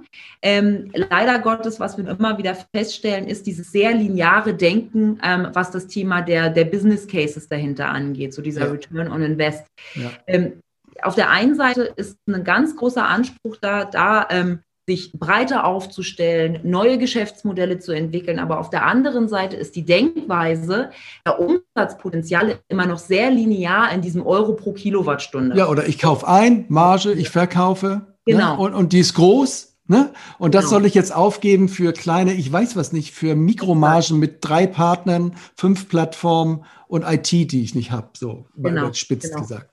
Und, und, das, und das macht mhm. natürlich auch irgendwo diese Modelle schwierig. Ähm, also, weil wir, mhm. wir, wir werden uns nicht hinstellen und irgendwie sagen, ähm, wir rechnen dir jetzt das Geschäftsmodell vor, liebes Stadtwerk, weil das mhm. können wir nicht weil dazu fehlt uns auch immer, dazu fehlt uns ja die Einblicke irgendwie in die einzelnen Prozesse, wie viele mhm. Kostenverteilungen gehen auf welche Abteilung. Ungefähr kann man das abschätzen, aber das ist ja eher die Frage, welche Investitionsbereitschaft steht auch irgendwo dahinter, weil man an einen langfristigen Wandel im Business glaubt. Also irgendwo zu sagen, irgendwann sind diese zwei Cent pro Kilowattstunde Marge, die da ja irgendwo mhm. drinstecken, ähm, die sind irgendwann aufgezehrt, weil der Preiskampf, der wird nicht besser, die Grenzkosten, die werden nicht steigen. Ähm, von daher wird die irgendwann aufgezehrt sein, sodass eher diese Frage ja auch ist, welche neuen Modelle kommen da auch dazu, wo wir auch, sagen wir mal, diesen Bogen jetzt wieder schlagen können in andere Sektoren, wie zum Beispiel Telco, ähm, zu sagen, habe ich denn nicht vielleicht irgendwie mit äh, 59,80 Euro äh, pro Monat, ähm, habe ich da nicht eigentlich alles inklusive? Und der Anteil der Stromlieferung ist aber dadurch, dass ich ein Prosumer-Haushalt bin, der ist gar nicht mehr das Große, sondern es geht eigentlich eher um diese digitale Infrastruktur, die dahinter steht, um diese Gleichzeitigkeit auszugleichen, um irgendwo auch die Infrastruktur zu bereitzustellen, um dich selber auf diese maximale Autarkie zu bringen, um gar nicht mehr dieses Riesennetz, was da hinten dran hängt, von Niederspannung bis Höchstspannung irgendwie mit jeder verbrauchten Kilowattstunde mitzufinanzieren. Mhm. Martin, wenn du da jetzt so rauf guckst, auch, das sind ja Themen wahnsinnig, möchte ich denken, wenn du so aus deiner Telco-Brille guckst und das, was du so vorher gemacht hast. Wie, mhm. wie, wie wirkt das? Ich denke mal, du wirst schon auch versuchen, Denkmuster von früher äh, äh zu adaptieren oder rüberzubringen. Was äh, gibt es da so, wie guckst du da drauf aus dieser, aus dieser Telco-Brille, die eigentlich eine Branche ist, die ist ein bisschen vor der Energiebranche, sagt man immer so, aber ähm, ja, ist ganz interessant, auch gerade was, was äh, eben angesprochen wurde, ja, die, diese, die Frage der Marge, die äh, jetzt noch da ist, die aber theoretisch eher kleiner wird, der Wettbewerb wird größer, andere Unternehmen kommen rein in den Markt äh, und kommen einfach mit digitalen Angeboten durch, durch digitalisiert äh, und damit eben auch zu deutlich günstigeren Kosten als, äh, sag ich mal, die etablierten ja. Player. Ähm, das, das haben wir da auch gesehen. Ne? Und äh, da also ich glaube jetzt gerade, was das Beispiel SMS äh, angeht, finde ich ein ganz schönes Beispiel eigentlich, weil äh, wenn man da den Vergleich zieht zur, zur Kilowattstunde und den, den Centbeträgen, ähm, da haben halt die, die Telcos auch lange Zeit eben gesagt, cool, das ist ein super Business, ja, und ja. mit dem, äh, das geben wir jetzt erstmal nicht auf. Ja, und ähm, also wenn da einer gesagt hätte, also ich fange jetzt an, hier äh, quasi den rein digitalen Messaging-Dienst zu machen, ja. der äh, jetzt hier die Welt erobert, äh, dann hätten die alle gesagt, du bist verrückt, weil dann, dann geht ja unsere Marge flöten. Ne? Also so. du meinst jetzt also von SMS auf WhatsApp oder so? Ja, diese, genau, diese jetzt kommen wir auf das WhatsApp nämlich, ja, ja weil. Äh, das ist so ein bisschen die, die Parallele, die ich da ziehe, weil irgendwann kommt dann doch WhatsApp. Ja, und dann ja. gucken auf einmal blöd aus der Wäsche und sagen, oh, ja, hm, haben wir selber jetzt nicht gemacht, äh, das Ding erfunden, sondern ein anderer hat es gemacht, der einfach gesagt hat, ist mir doch egal, was ihr da für eine Marge bisher habt. Äh, mhm. Ich mache es einfach günstig äh, und digital, voll digital und auch vor allem, und das ist halt der Punkt, wo, wo wir jetzt eben auch dafür stehen wollen, ähm, übergreifen. Also jetzt nicht sagen, okay, ich bin irgendwie derjenige, der sagt, ich habe hier mein bestehendes Business in irgendwo regional begrenzt ja. und äh, möchte das irgendwo verteidigen bis auf letzte. Nee, das ist dem Kunden am Ende egal. Also der Endkunde wird am Ende das nehmen, was ihm am besten gefällt, was ihn anspricht. Das hat was mit dem Preis zu tun, ganz sicherlich, aber eben auch der Kundenansprache. Deswegen äh, sind wir eben wieder bei dem Thema App und wie kann man das Ganze eben auch interessant, ich sage mal in Anführungszeichen sexy gestalten. Ähm, mhm. Und der Kunde ist halt ansonsten irgendwann weg. Ne? Und äh, das ist eben in der Telco passiert. Da, da kenne ich lange Diskussionen um, wie, wie können wir vermeiden, dass wir da sozusagen diese Bitpipe werden. Ne? Ähm, Was für eine Pipe? Ähm, die, die, Bitpipe, also quasi der, der reine Datenübertragungsdienstleister, genau. der letztendlich nur das Netz zur Verfügung stellt, weil genau. Der, das, das, der Spaß ist eigentlich eher in den Mehrwertdiensten, ja? das sieht man ja heute auch. Also, und, und haben die es dann aber heute geschafft, denn jetzt eigentlich die Telcos? Ich meine, ich bin mir jetzt auch gar nicht so sicher. Ja, meine, teilweise, sag ich mal, ja. Äh, ich meine, die haben sich auch kostentechnisch optimiert. Äh, ja. sehr stark. Die haben ähm, auch gewisse Dienste entwickelt, äh, die nicht schlecht sind. Also wenn ich jetzt mal in Deutschland äh, an sowas wie den Telekom denke, die sind, sehr stark auch in den Bereich Entertainment eingestiegen. Mhm. Ähm, auch in dem Bereich Smart Home, da ist ein Vodafone, steht da auch nicht zurück. Mhm. Also da haben sie sich quasi in den Bereich der Mehrwertdienste schon reinentwickelt. Äh, der Unterschied ist halt natürlich, das sind große Player. Das sind äh, ja. internationale Konzerne, die äh, entsprechende Summen auch investieren können in, in mhm. neue Geschäftsmodelle und das gemacht haben. Ähm, aber haben natürlich auch nicht überall gewonnen. Ne? Also wenn ich jetzt an die frühen Zeiten äh, des mobilen Internets denke, da kam eine Telekom mit einem Web-and-Walk-Produkt um die Ecke und hat gesagt, ja. cool, das ist erst das Internet. Ähm, mhm. Und dann ist es halt doch irgendwie anders gekommen und Apple hat ein iPhone auf den Markt geschmissen. Ne? Also, ja. ja.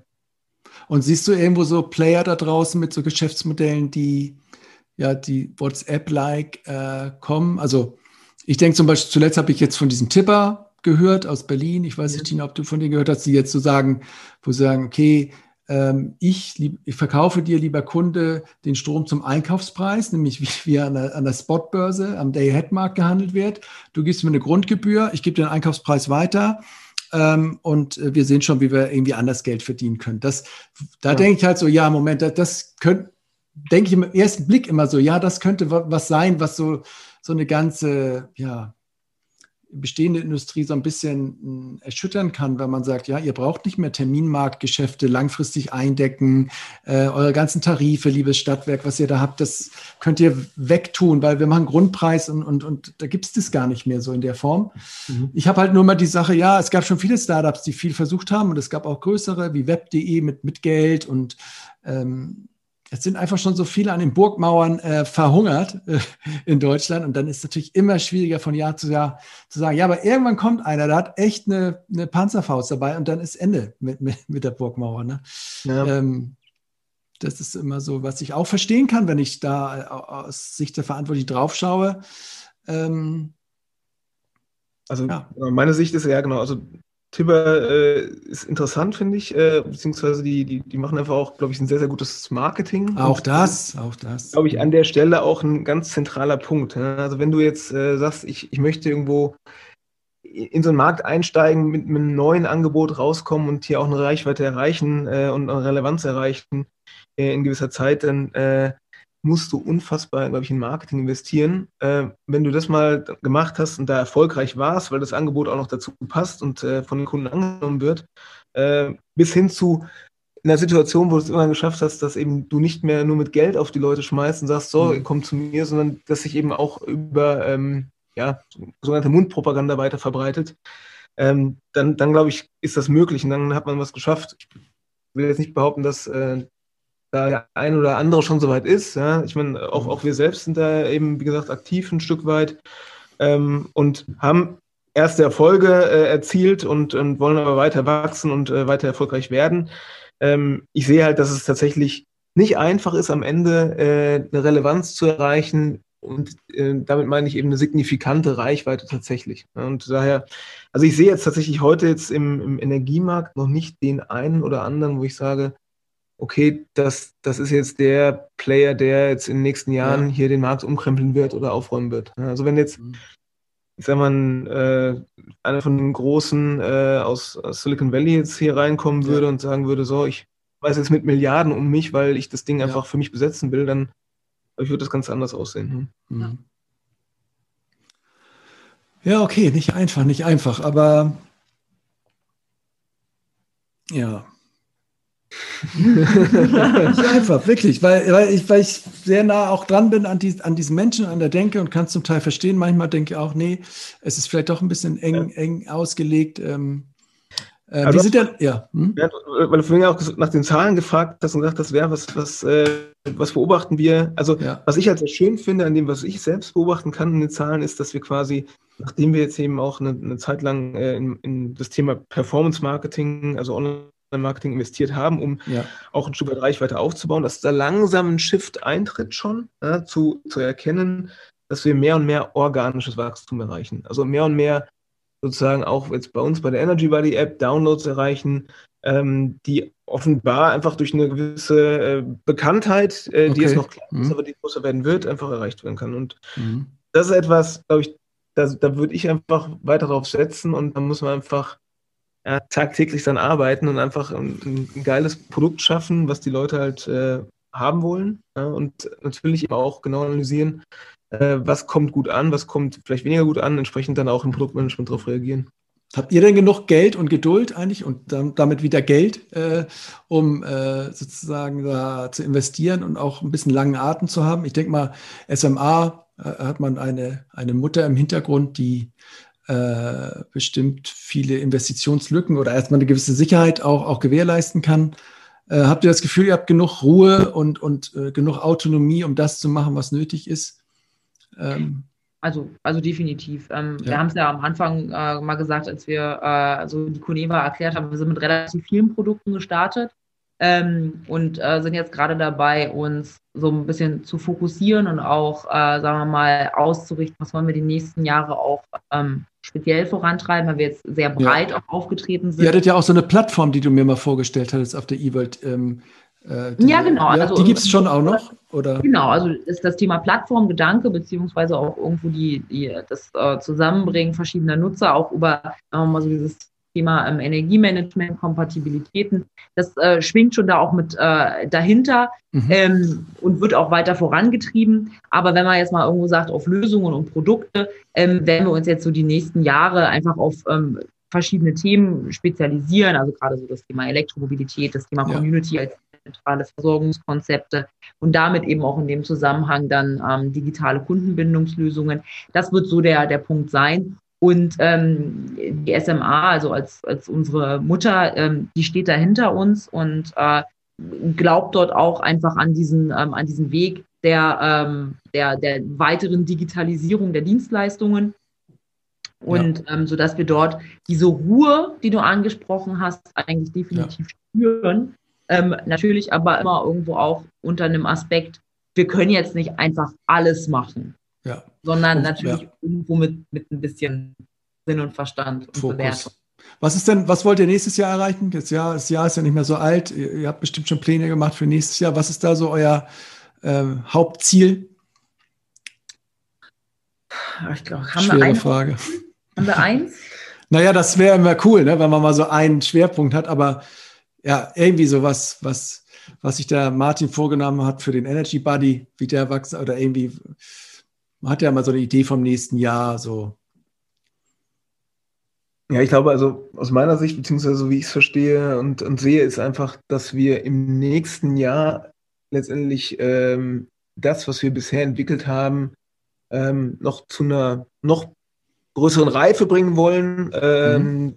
sagen wir, auf der, auf der Plattformebene, das heißt eben in den, in Backend-Systemen in noch ähm, ja, ein Stück weit weitere Kompatibilitäten äh, erreichen ähm, zu, zu Herstellern, wie vorhin mal angesprochen, dass wir ähm, entsprechend auch unsere Lösungen noch stärker und weiter in den Markt bringen werden.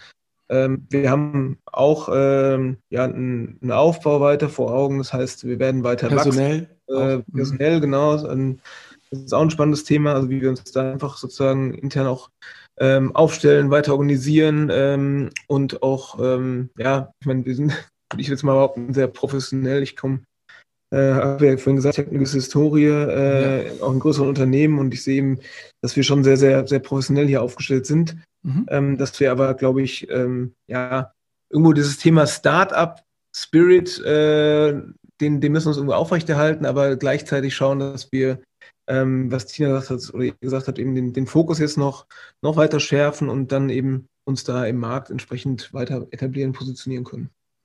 Und gerade das, was du jetzt gesagt hast, diese, diese Etablierung am Markt, ähm, da hoffe ich mir eben auch, dass wir äh, weiter auch an Reichweite gewinnen, also auch äh, Kunden dazu gewinnen, also so wie wir jetzt äh, mal mit einer IWS Schönau ähm, sehr intensiv zusammenarbeiten, mhm. vor dem Hintergrund äh, dezentrale Versorgungsgemeinschaften, dass wir dieses Konzept, was ja auch dahinter steht, wo wir ja auch einen Großteil ähm, der Entwicklungsleistungen ähm, dahinter beitragen, dass wir das weiter standardisieren und dass wir das auch auf ähm, weitere Bereiche auch anwenden können. Also sprich, dass wir dort einfach auch noch mehr Stadtwerke ganz klassisch ja. äh, überzeugen können, aber auch international auf Basis von ähm, diversen äh, EU-Rechtsprechungen auch da diesem Thema Local Energy Communities so ein bisschen Drive geben können mhm. und dass wir dort eben mit unseren Datenmodellen, die wir da äh, auf Basis ja, unserer Energiemanagementsysteme haben, uns positionieren können. Ja. Als Kuneva, als Enabler, als Aggregator, als äh, mhm.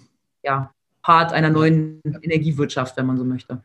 Ja, genau, das ist so ein bisschen euer Schatz von SMA. Ihr wisst halt unheimlich viel, was da so zwischen PV, Wechselrichter, was da so fließt hinterm Zielpunkt. Ne? Und, und, und das haben viele nicht sozusagen oder müssen das erst lange aufbauen und dass man das einfach nutzt, um da einen Schritt schneller zu sein. Okay, ihr Lieben, es ist schon weit nach, nach sieben. Ähm, ich ich mache einfach mal Schluss hier. Ich glaube, es gäbe noch ja. ein, zwei, drei, sieben Punkte, wo wir nochmal einsteigen können. Aber ich danke euch mal bis hierhin an dieser Stelle für die Einblicke und ähm, ja, ich denke, das wird nicht das letzte Mal gewesen sein. Insofern erstmal an dieser Stelle herzlichen Dank für eure Zeit. Ja, vielen Dank. Timo, vielen Dank, Danke für die Einladung, für das, äh, die Möglichkeit, das Gespräch zu führen. Ja, cool. Und äh, gerne, gerne dann nochmal an anderer Stelle vertiefend in andere Bereiche ja. rein, wenn wir dann wissen, was die EEG-Novelle so bietet. Sehr gut. Das war Utility 4.0, der Podcast über die digitale Transformation der Energiewirtschaft. So, wenn ihr jetzt sagt, das war doch ein ganz nettes Gespräch, gute Stimmung, gute Atmosphäre, mehr davon, dann äh, freuen wir uns, wenn ihr uns Unternehmen oder auch Menschen empfehlen könntet, die aus eurer Sicht eine Geschichte zu erzählen haben über ihre Transformation Richtung Utility 4.0.